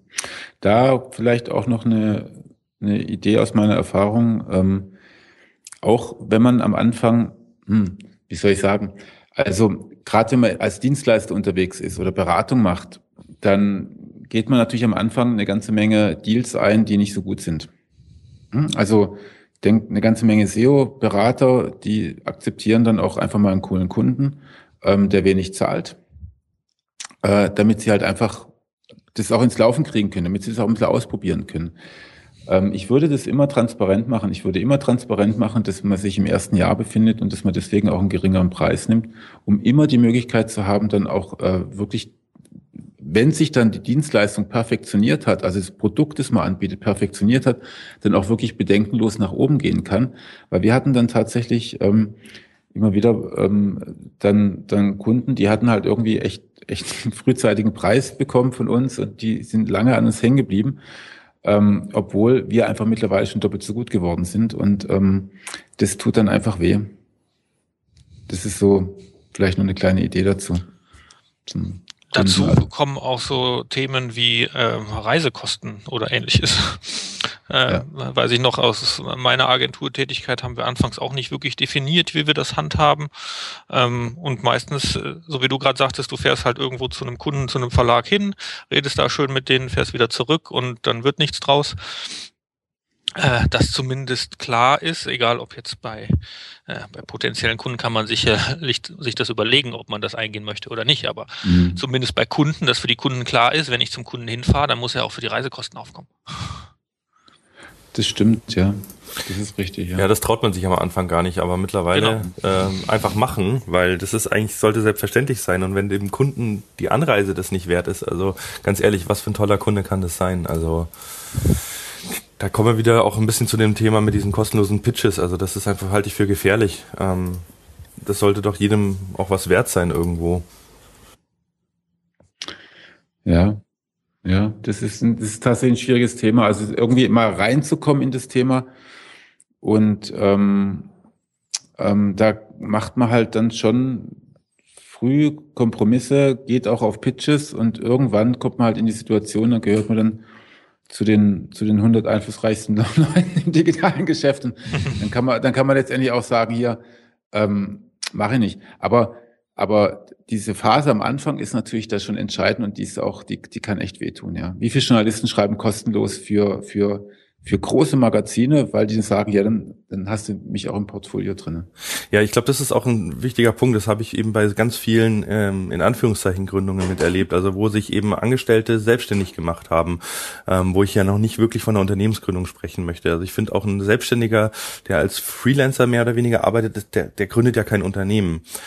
Ähm, mhm. Von daher muss man da, glaube ich, auch nochmal trennen, weil die sind halt eben am Anfang erstmal auf ja, Sicherung ihrer Existenz bedacht und verkaufen sich dann vielleicht zu billig, damit sie wenigstens mhm. äh, Umsatz haben. Aber da ist halt überhaupt kein, kein Wachstumspotenzial da, weil, du, Erik, du hast es ja auch gesagt, die Kunden, die du am Anfang irgendwie für die Hälfte des Stundensatzes gewinnst, die folgen dir ja nicht, wenn du irgendwann mal das Doppelte verlangen willst. Ähm, da würde ich halt sagen, äh, lieber investiere ich die Zeit dann darin, mich so aufzustellen und zu vermarkten, dass ich meine Stunden zu dem vernünftigen Stundensatz verkauft bekomme. Ist natürlich immer leicht gesagt, weil eine gewisse ja. Zeit ohne äh, Einnahme ist natürlich auch nicht ja, nicht machbar oder leicht oder da hat man Verpflichtungen, Familie, was auch immer da hinten dran hängt. Ähm, ja, deshalb sollte der Schritt halt auch wirklich gut überlegt oder vorbereitet sein. Also ich habe es damals so gemacht, dass ich wirklich in der aus der Festanstellung heraus schon einiges vorbereitet habe und so also mir ist gestern klar geworden, als ich mal wieder die Buchhaltung gemacht habe, dass ich jetzt schon seit zwei Jahren selbstständig bin und ich bin in der glücklichen Lage, dass ich noch nie mir auch nur einen Monat Gedanken darüber machen musste, wo kriege ich meine nächsten Aufträge her. Es ist eher so das gegenteilige Problem.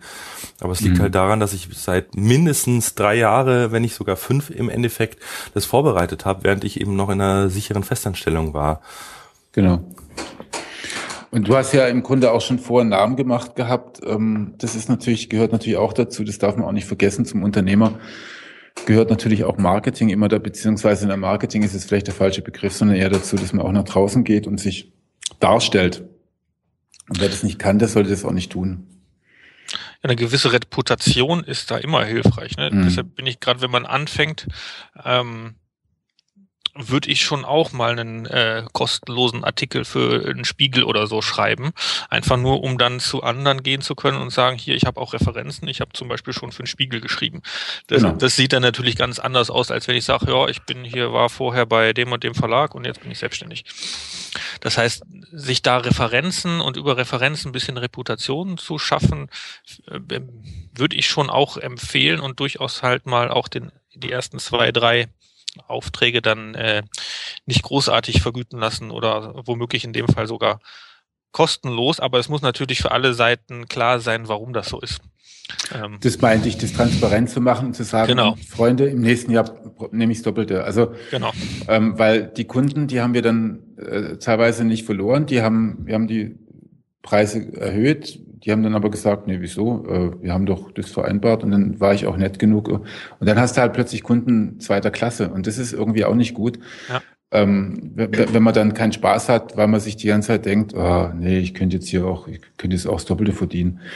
Und das ist nie gut. Und das hat, hat lang gedauert, die dann auch umzustellen. Das ist eine schwierige Angelegenheit. Ja, Erik, du hast vorhin auch äh, das Thema Gründerteams angesprochen. Du hast ja auch gesagt, Investoren kaufen eher das Team ähm, als die Idee oder das, ähm, ja, das Unternehmen an sich. Wenn es noch keine Umsätze macht, da ist ja das Team viel wichtiger. Wenn ich jetzt davon ausgehe, dass ich eben nicht alleine gründe ähm, und ich hol mir jemanden dazu. Habt ihr da auch ähm, Erfahrungswerte? Was macht Sinn, wenn ich jetzt sage, ich bin irgendwie jemand, der der totale Vollnerd ist und der Techie, der hat eine super geile Idee für ein, eine Software. Äh, da macht es ja auch Sinn, mir die Fähigkeiten, die ich vielleicht nicht habe, die man aber braucht, mit hinzuzunehmen? Mhm. Also ich habe ja schon einige Unternehmen gegründet, angefangen vor, weiß ich nicht, 30 Jahren. Wildplakatierung habe ich ja vorhin schon erzählt.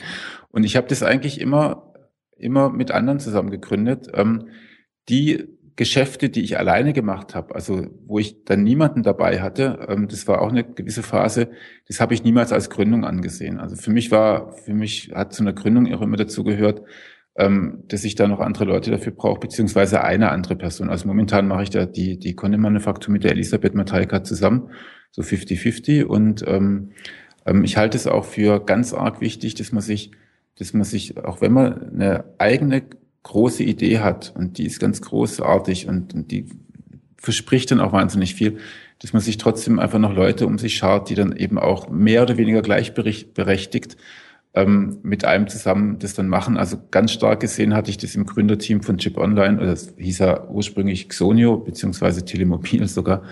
Ähm, da waren wir zu sechst und das ist eine ganze Menge. Wir haben eine ganze Menge Geld auch bekommen. Ähm, und wir haben uns ganz am Anfang schon immer damit beschäftigt, und das ist der, der, der Knackpunkt, ähm, was denn, wie denn der Exit aussehen kann. Weil bei aller Liebe zu den Leuten, mit denen man zusammen Unternehmen macht, äh, irgendwann das ist kein, keine Lebenspartnerschaft, sondern es ist einfach eine begrenzte Partnerschaft und irgendwann wird es auseinandergehen. Und man trifft sich und macht dann gemeinsam etwas mit einem kleinen Samen und aus dem Samen wird dann irgendwann mal ein großer Baum und jetzt muss man sich immer gut überlegen, ähm, was passiert, wenn einer davon geht, kann der seine Anteile verkaufen? Ähm, also wahnsinnig viel Vertragsrecht ist dann irgendwie gepaukt werden muss. Ähm, aber auch nur deswegen, damit ich einen Vertrag habe, den ich dann nie mehr angucken muss, bis dann jemand geht, beziehungsweise bis das Unternehmen verkauft wird. Das ist ganz, ganz wichtig. Also das kann ich allen nur raten, wenn ihr zusammen was mit anderen Leuten macht, regelt möglichst alles so, so ähm, vertraglich und so schriftlich wie möglich. Und zwar so fair wie möglich. Also ähm, es ist egal, wenn einer alles reinbringt in das Unternehmen, also auch, auch die, vielleicht die Bekanntheit oder auch die, die, die Logiken und sowas. Wenn der andere dann immer ein, sagen wir, so eine Art Mitarbeiter zweiter Klasse ist oder Unternehmer zweiter Klasse ist, wird es niemals richtig funktionieren. Man muss wirklich seine Sachen gemeinsam reinschmeißen und es dann gemeinsam machen. Und warum brauche ich ein Team? Ähm, damit ich jemanden habe, mit dem ich drüber reden kann. Mit dem ich auch wirklich die Entscheidungen nochmal prüfen kann, weil alle da draußen, die wollen dir entweder was verkaufen, die wollen Angestelltes sein, die, die wollen irgendwas von dir. Ich brauche ich brauch aber jemanden, mit dem ich wirklich, ähm, ja, der Eigenschaften hat, die ich nicht habe und die ich auch nicht zukaufen kann, nämlich, nämlich die Eigenschaft, ähm, mich, mich, mich herauszufordern. Und das können die anderen dann relativ äh, weniger machen, als, als, als jetzt jemand, mit dem ich dann auch einen GmbH-Vertrag gemacht habe. Das ist äh, deutlich, also es war für mich deutlich zu erkennen, ich bin eher auch jemand, der alleine vor sich hin brödelt und vor sich hin arbeitet, ähm, weil ich auch der Meinung bin, dass ich die meisten Sachen eher am besten kann. ähm, also das ist jetzt übertrieben, aber ähm, man ist halt schon auch so. Aber ich brauche, ich brauche wirklich einen Widerspruch von jemandem, der mir auch widersprechen darf. Ja, dieses, dieses ja. gesunde Selbstbewusstsein, was du gerade angesprochen hast, ja. äh, das muss man als Unternehmer auch haben, denke ich. Ohne mhm. das geht es gar nicht. Ich würde es allerdings ein bisschen differenziert zu dir sehen. Mhm, ähm, ich würde sagen, natürlich ist das Team notwendig. Ansonsten wäre ich auch bei Kai zu sagen, wenn ich mich selbstständig mache, dann bin ich jetzt noch nicht unbedingt ein Unternehmensgründer. Natürlich das Team notwendig. Allerdings, wenn es jetzt wirklich um diese Themen wie Vision und Strategie geht, dann kann man sich ähm, in einem Team äh, schwieriger darauf einigen und je mehr Leute man ist, desto schwieriger wird das natürlich. Ähm? Das heißt, ja, das geht. also ich sehe es so, dass es gerade so zu Anfang ähm, noch ganz gut geht, aber irgendwann, wenn man an einem gewissen Punkt ankommt, wo man auch weiter wachsen will, da hat natürlich jeder seine gewissen Vorstellungen, so wie du auch sagtest, dass du mhm ähm, ja schon überzeugt von dem bist, was du auch machst. Äh, und wenn das alles solche Alpha-Tiere sind, dann wird's halt schwer, da den gemeinsamen Weg ab einem bestimmten Punkt auch noch weiter zu bestreiten. Ja, was da muss man sich trennen. Da muss man sich trennen. Das ist aber auch in Ordnung. Also das ist ja nichts nichts Schlimmes. Also wenn wenn jetzt von von von von fünf Leuten irgendwie drei der Meinung sind, es müssen in die Richtung gehen und zwei in die Richtung, dann muss man sich trennen und es geht dann in der Regel auch. Aber aber ähm, eine Strategie zu entwickeln alleine finde ich total schwierig. Also was ich da, ähm, natürlich hat ein Mitarbeiter immer ein anderes, äh, anderes Ziel als man selbst als Unternehmer. Deshalb mhm. stimme ich dir dazu, dass das sicherlich nicht der richtige Ansprechpartner ist, um da zusammen eine Strategie zu entwickeln. Ähm, ich bin eher jemand, der halt alleine unterwegs ist, unternehmerisch gesehen. Und äh, wie ich arbeite, ist halt mit einem Coach zusammen. Das ist ein, jemand, mhm. der mir nichts verkaufen möchte, der keine Ambitionen im Unternehmen hat, ähm, sondern der so Themen kennt und der Sparringspartner für mich ist und mit dem ich zusammen halt an Strategie, Vision und so weiter arbeiten kann. Das ist absolut, das ist natürlich ein super Weg. Also Hast du so einen Coach und wie, wie kommst, kommt man an so einen Coach? Ja, klar, habe ich. ähm, wie kommt man daran? Also jetzt den äh, Coach, den ich habe, das ist eine ähm, ja auch erfahrene Unternehmerin, die kommt aus Schweden, mit der skype ich regelmäßig.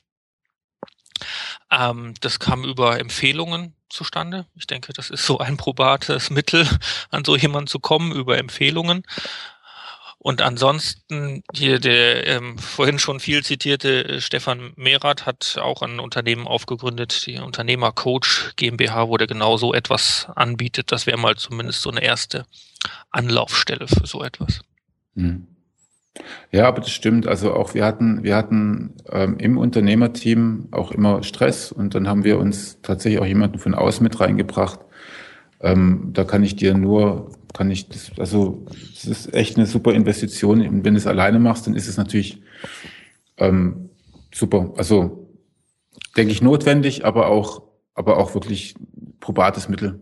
Ja, ansonsten ein Weg, der auch noch da sein kann, ist sich halt ein äh, vielleicht weniger Coach, sondern Mentor zu suchen. Und da würde ich mir einfach jemanden suchen, der ein Vorbild für mich ist, zu dem ich aufschaue, vor dem ich Respekt habe und sage, der hat unternehmerisch das erreicht, was ich gerne erreichen möchte. Ähm, und den zu kontaktieren und zu schauen, ob er nicht Interesse hat, einen selbst dabei zu begleiten. Mhm. Das ist auch noch ein probates Mittel. Wie funktioniert das dann ähm, effektiv? Würdest du so jemanden dann äh, quasi Coaching bezahlen oder beteiligen oder was, was sind so da deine Erfahrungen? Äh, beteiligen, nein. Mhm. Äh, bezahlen, also es gibt ist ja da dann auch eine hohe Investition, nehme ich mal an, wenn du da wirklich so einen gestandenen Unternehmer hast, der wird ja nicht für 50 Euro die Stunde dir irgendwie. hey Bill, könntest du mir mal helfen? Schwierig. Ähm, genau, aber wenn ich so einen gestandenen Unternehmer habe, der macht es nicht wegen dem Geld. Okay. Ja, das stimmt. Ähm, sondern den meisten ist schon auch daran gelegen, dass sie ihr Wissen weitergeben können. Ähm, und so wie ich es kenne, wird das schon auch häufig ähm, als, na, wie soll ich sagen, irgendwie ohne Bezahlung äh, gemacht, einfach nur in dem, um etwas Gutes zu tun und in dem Wissen, ich baue da jemanden auf und der wird dasselbe, sein Wissen dann später auch mal wieder weitergeben. Ja, also da wirklich irgendwie eine gesellschaftliche Relevanz irgendwie zu schaffen und zu fördern. Warum sagst du bei Beteiligung nein? Weil er dann wieder Stakeholder wird und andere Interessen verfolgt? Ja, ist sicherlich eine Möglichkeit, klar. Aber also ich, ich, ich, ich, ich habe schon, also Unternehmensanteil, klar, ich meine, das verwässert natürlich wahnsinnig. Ne? Also wir hatten ursprünglich hatten wir eine 50-50 Beteiligung und am Ende nach einigen Finanzierungsrunden ähm, hast du halt noch irgendwie vier Prozent vom Unternehmen mhm. oder so. Ähm, aber das ist dann vor allem mit Leuten, die dann halt auch viel Geld reintun. Und dagegen so ein Business Angel, ähm, der hat ja dann selber auch Interesse, die, die Investoren ein Stück weit, ähm, also mit denen entsprechend zu verhandeln. Der hat auch, wenn er eigene wirtschaftliche Interessen hat ähm, und sagt, Mensch, ich kann da meine Anteile nochmal irgendwie versilbern, solange er nicht ähm, äh, die reinquatscht, und das kann man natürlich vertraglich auch äh, äh, regeln, finde ich das ein gutes Mittel. Weil das, davon hat man einfach am Anfang viel. Ne? Also man hat meistens wenig Geld, aber zumindest mal ein paar Anteile. Und wenn man da mal jemanden zehn Prozent von gibt ähm, und der einen dafür dann das Unternehmen bis zum Schluss auch begleitet und auch wirklich mit, mit eigenen wirtschaftlichen Interessen, wenn er, wenn er Ahnung davon hat, könnte ich mir schon vorstellen. Ja, also ich habe das noch nicht ähm, genau das Thema noch nicht so hundertprozentig durchdacht. Mhm. Um ehrlich zu sein, kann ich da jetzt keine qualifizierte Aussage zu machen. Ich, ich habe nur so ein mhm. Gefühl, was da gerade hochkommt, dass da natürlich man auch nie genau weiß, was sind denn so die Interessen des dieses Business Angels, was hat er noch für Beteiligungen, ähm, mhm. die vielleicht in ähnliche Richtungen gehen und hat er dann nicht dann, wenn er eine Beteiligung an meinem Unternehmen hat, mein Mentor, Coach, nicht vielleicht dann doch wieder eigene andere Interessen, um mich in eine gewisse Richtung zu steuern. Das mhm. hat man natürlich nicht, wenn derjenige nichts am Unternehmen hat. Das stimmt. Gehst du dann auch so weit, Andreas? Ähm, du sagst, du arbeitest ja mit einem Coach, also mit der Dame zusammen, dass sie dann auch wie in ähm, dem Buch von Stefan Mehrath äh, beschrieben, das Gehalt sozusagen für dich festlegt? nee. Okay, so weit bist du dann doch nicht gegangen. Aber der, der Stefan Mehren hat schon sehr schöne Möglichkeiten, wie man die eigene äh, Verbindlichkeit festigen kann. Auch Termine einzuhalten, Sachen zu machen, die wirklich wichtig sind und die nicht nur dringend sind. Da mhm. sind schon sehr viele schöne Methoden drin beschrieben. Ja, also das Buch müsst ihr euch auf jeden Fall holen. Ähm, Gerade diese Unterscheidung zwischen was ist wichtig und was ist dringend und was ist wichtig und dringend, äh, da so ein bisschen auch seine seine Taskplanung danach zu organisieren, mache ich mittlerweile auch äh, und ist sehr sehr gut. Also ja, schön. Ähm, ich würde sagen, dann gehen wir doch jetzt noch mal ein bisschen mehr in Richtung wirklich die Persönlichkeit des Unternehmers. Wir hatten ja im Vorfeld ähm, eine Menge an Büchern gesammelt die der Andreas äh, so gut wie alle gelesen hat und auch äh, aus vielen wichtige Dinge gezogen haben, die Erik und ich leider nicht äh, in der Vollständigkeit halber gelesen haben. Ähm, Andreas, du hast da ein Buch, was mich äh, ziemlich irgendwie vom, vom Titel her erstmal abgeschreckt hat, wie man Freunde gewinnt. Die Kunst beliebt und einflussreich zu sein. Du hast selber äh, einflussreich zu werden. Du hast selber gesagt, nach dem Titel hättest du es dir nie geholt, aber es ist dir empfohlen worden. Ähm, was hat's denn damit auf sich? Der Titel ist super, das kaufe ich mir.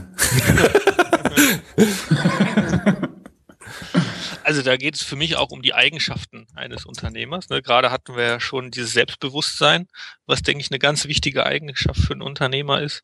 Ähm, eine andere und äh, wichtige Eigenschaft ist natürlich aber auch die Kommunikationsfähigkeit. Mhm. Und dem, in dem Buch Wie man Freunde gewinnt, geht es nicht darum, ich bin neu in der Stadt und suche jetzt Kontakt zu anderen Leuten. Ähm, sondern es geht wirklich um Kommunikation mit Menschen. Äh, teilweise auch, wie man äh, Gespräche zu seinem Vorteil steuern kann, um ehrlich zu sein. Also vielleicht, ich habe mir das ganze Buch ähm, während dem Hören, ich hatte es als Hörbuch, Notizen dazu gemacht. Ich kann mal ganz kurz nur was zu sagen.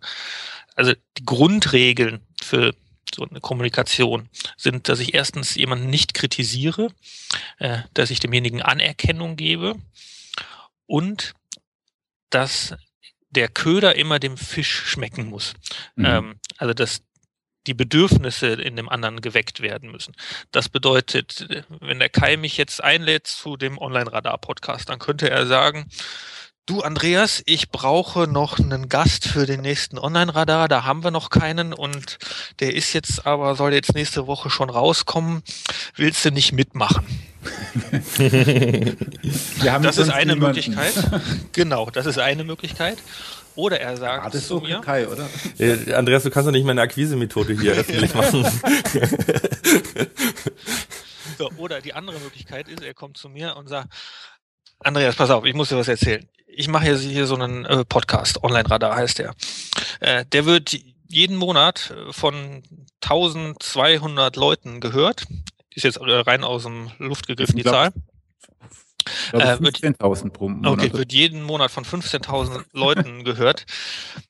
Wir hatten da schon den und den und den mit drin, alles Namen, die mir dann etwas sagen.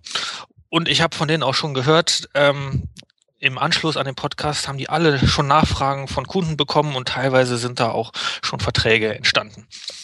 So, damit hat er sich in eine Argumentation begeben für mich sozusagen und macht mir diesen Köder schmackhaft. Das heißt, er sagt mir, weshalb es für mich gut ist, das zu machen und nicht weshalb es für ihn gut ist, das zu machen. Mhm. Mhm.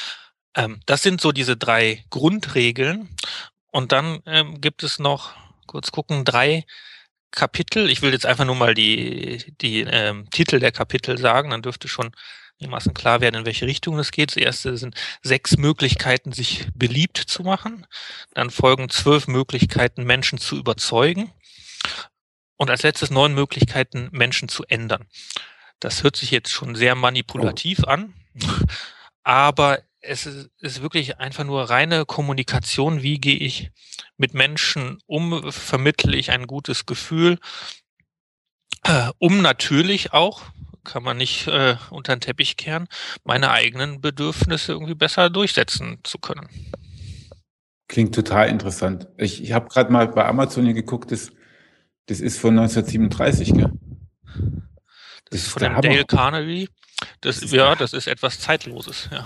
Ja, total. Also das, das, ist ja auch, das ist ja auch, das ist ja eine Qualität dieses Buches. Ja, also viele Beispiele sind auch ähm, von amerikanischen Präsidenten zum Beispiel da drin genannt werden. Ja. ja. Super. Ähm, wie schaffst du es? Weil das ist immer die Frage, ich finde sowas immer gut, auch Kommunikation und solche Dinge, die ich jetzt eher einfach so aus dem Gefühl heraus mache, ähm, immer mit Methoden abzuprüfen und zu, sich zu verbessern. Aber wie schaffst du es denn dabei, authentisch irgendwie zu bleiben? Ähm, ist, findest du das ein Widerspruch oder lässt sich das für dich gut vereinen? Also ich wende das auch nicht so an, wie ich äh, womöglich ähm, könnte oder sollte, um noch mehr für mich zu erreichen. Mhm. Aber natürlich würde ich nie etwas machen, was da nicht meinem Wesen entspricht. Und das ist jetzt, wie gesagt, auch nichts hochmanipulatives, sondern es ist einfach nur die Art und Weise der, der Kommunikation, wie ich gerade das mit dem ähm, Fisch- und Köderbeispiel geschildert habe. Ich denke, das kannst du durchaus mir so ähm, die andere Möglichkeit mir so darlegen, bei eurem Podcast daran teilzunehmen, ohne dass dir das, ohne dass du nicht mehr authentisch dabei wärst. Ja, ich meine, es gibt zum Beispiel, was da diskutiere ich auch mit meiner Lebensgefährtin sehr darüber. Ähm, es gibt einfach Menschen, die finden es extrem unangenehm, sich selbst irgendwie darzustellen. Die sagen ungerne, was sie gut können, wer sie sind und was sie geleistet haben und so. Die sind eher so ein bisschen, ja, immer im Verborgenen, äh, machen ihre Aufgabe sehr gut, aber werden wenig wahrgenommen, weil sie sich, weil sie auch darüber nicht sprechen.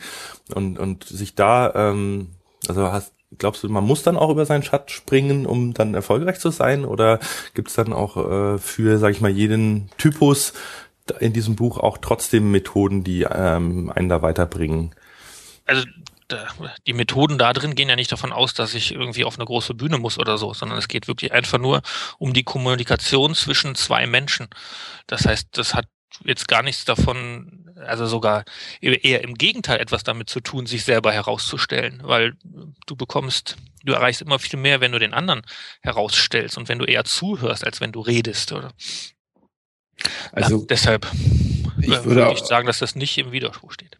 Ich würde auch, sehe ich, sehe ich auch so und Kai, ich würde auch sagen, dass jeder wird eh das machen, was ihm oder wenn es natürlich rüberkommen soll, nur das machen können, was ihm auch entspricht.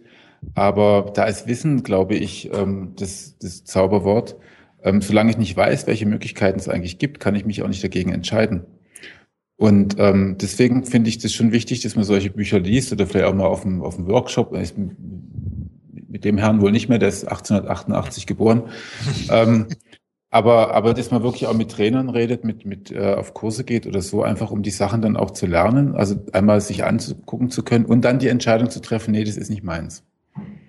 Dann, dann habe ich was gelernt und ähm, dann weiß ich aber auch eher, was meins ist. Und so bildet sich eine Persönlichkeit. Die Persönlichkeit ist ja nicht einfach da, sondern diesen Ergebnis dessen, was ich so erlebt habe.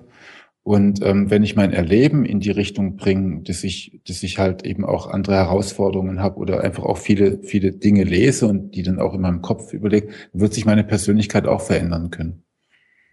Ja, da ist Wissen, glaube ich, äh, ein ganz, ganz wichtiger Punkt. Gut, aber spannendes Buch. Also ich bestelle mir das. Ja, ja. ich werde ich werd, ich werd mir jetzt auch die komplette Liste gleich bestellen, die ich noch, die ich noch nicht im Schrank stehen habe. Ähm, einiges davon, einiges davon habe ich leider schon, aber bin noch nicht so wirklich dazu gekommen, äh, es fertig zu lesen. Also Lean Startup. Soll ich schnell Durchlauf mal drüber gehen? Ja, genau, ja, das ist ja gut. Genau, das nächste ist halt auch vom T T Titel bisschen komisch, aber äh, klingt auch interessant. Geh nie alleine essen.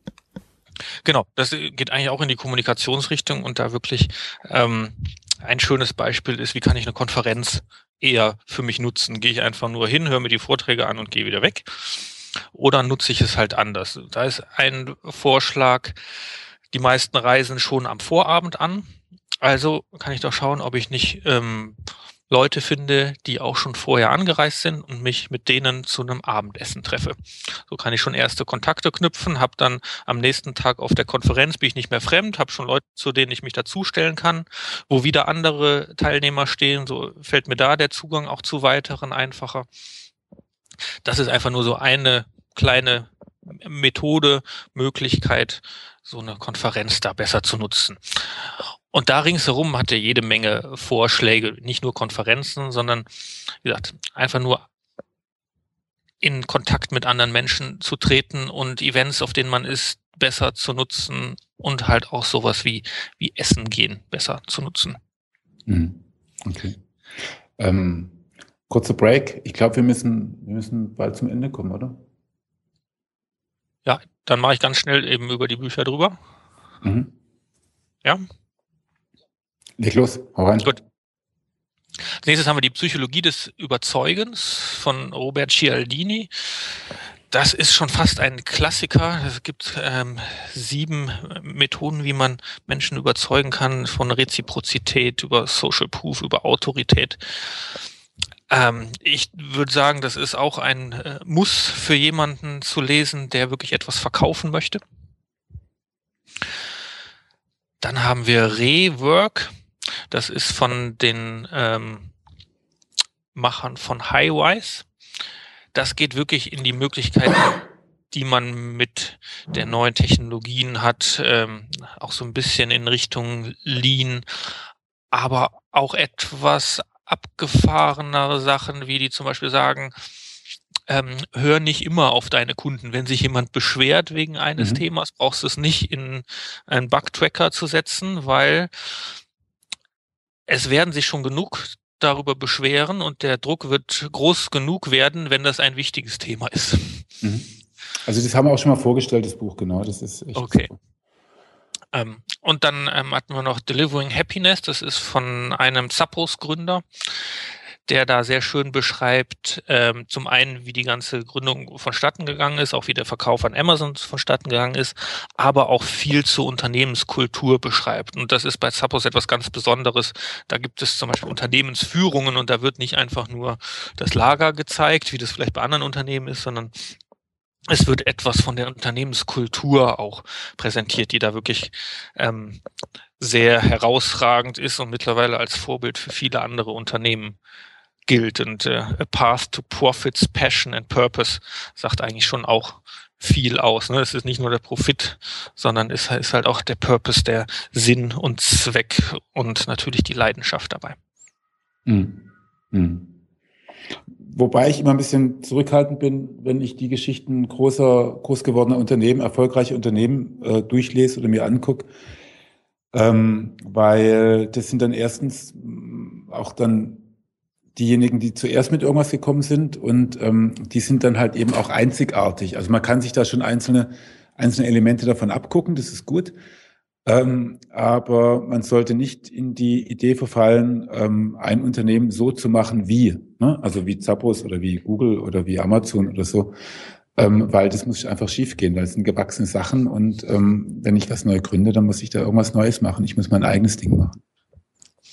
Ja, definitiv. Aber ich finde immer, dass man sich schon viele Sachen irgendwo abgucken. einfach nur abgucken kann. Ganz genau. Genau, super, ja, genau. Kennenlernen und abgucken, das für sich rausziehen. Ich meine, die vier Stunden Woche von Tim Ferriss ist ja auch ein Buch, was wahrscheinlich viele gelesen haben, was häufig mhm. zitiert wird.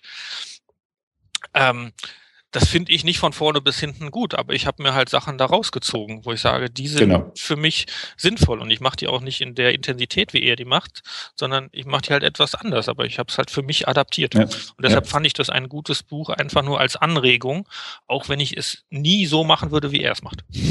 Also kann ich dir voll zustimmen. Ich habe einige Sachen rausge rausgeholt und ich habe, äh, wobei ich es nach der Hälfte echt ins Eck geschmissen habe. Ich konnte es einfach nicht mehr lesen. Immer noch und immer wieder das Gleiche irgendwie. ähm, also wirklich, fand, ich fand es wirklich ganz schlecht gemacht, aber ein paar echt coole Ideen. genau. Ja, dann sind wir eigentlich schon fast am Ende, oder? Haben wir noch, haben wir noch ein Thema zum zum Thema Unternehmertum, das wir noch nicht gestreift haben. Ja, viele. Ne? Also wir könnten wahrscheinlich noch zwei Stunden weiterreden. Aber ja, das, glaub, das ist genau das Problem bei dem Thema, das ist so groß und breit. Ähm, wir können mhm. auch gerne hier nochmal ein Follow-up machen. Also wenn ihr, liebe Zuhörer, jetzt äh, an der einen oder anderen Stelle gerne mehr gehört hättet, äh, dann sagt uns das einfach.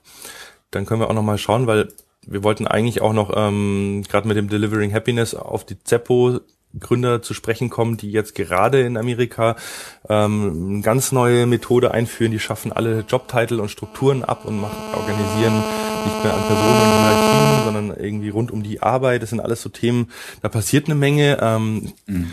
Man kann auch viel ausprobieren. Es gibt auch äh, basisdemokratisch organisierte Unternehmen und all dies. Das ist ein wahnsinnig breites Feld. Das können wir leider heute nicht mehr alles ausschöpfend behandeln. Ähm, von daher erstmal vielen Dank fürs Zuhören. Ähm, ja, vielen Dank, Andreas, dass du dir die Zeit genommen hast. Danke für die Einladung, sehr gerne. Also auch von mir vielen Dank an, an, an die Zuhörer, dass ihr äh, durchgehalten habt. Wobei ich glaube, das war jetzt auch spannend genug wieder. Also mich hat es interessiert. vielen Dank an Andreas. Ähm, super spannend und ich glaube, wir müssen uns darüber oder vielleicht nochmal über was anderes nochmal unterhalten. Und ähm, ja, danke an Kai und ähm, ich finde ich, ich, ich freue mich drauf, mir das wieder selber anhören zu dürfen. Absolut. Ähm, mein Tipp an der Stelle auch ähm, bei andreasgrab.de könnt ihr euch ein Newsletter abonnieren. Das ist einer der ganz wenigen Newsletter, die ich tatsächlich abonniere und gelesen habe. Die sind wirklich klasse. Da bekommt man ähm, regelmäßig Tipps zugeschickt. Äh, ja, so viel Werbung muss an der Stelle erlaubt sein, weil ich es wirklich cool fand. Danke. Vielleicht sogar noch eher auf angron.de. Da wird ah, es eher beworben und da sind halt äh, wöchentlich auch neue Blogartikel jeweils mit ganz netten Inhalten.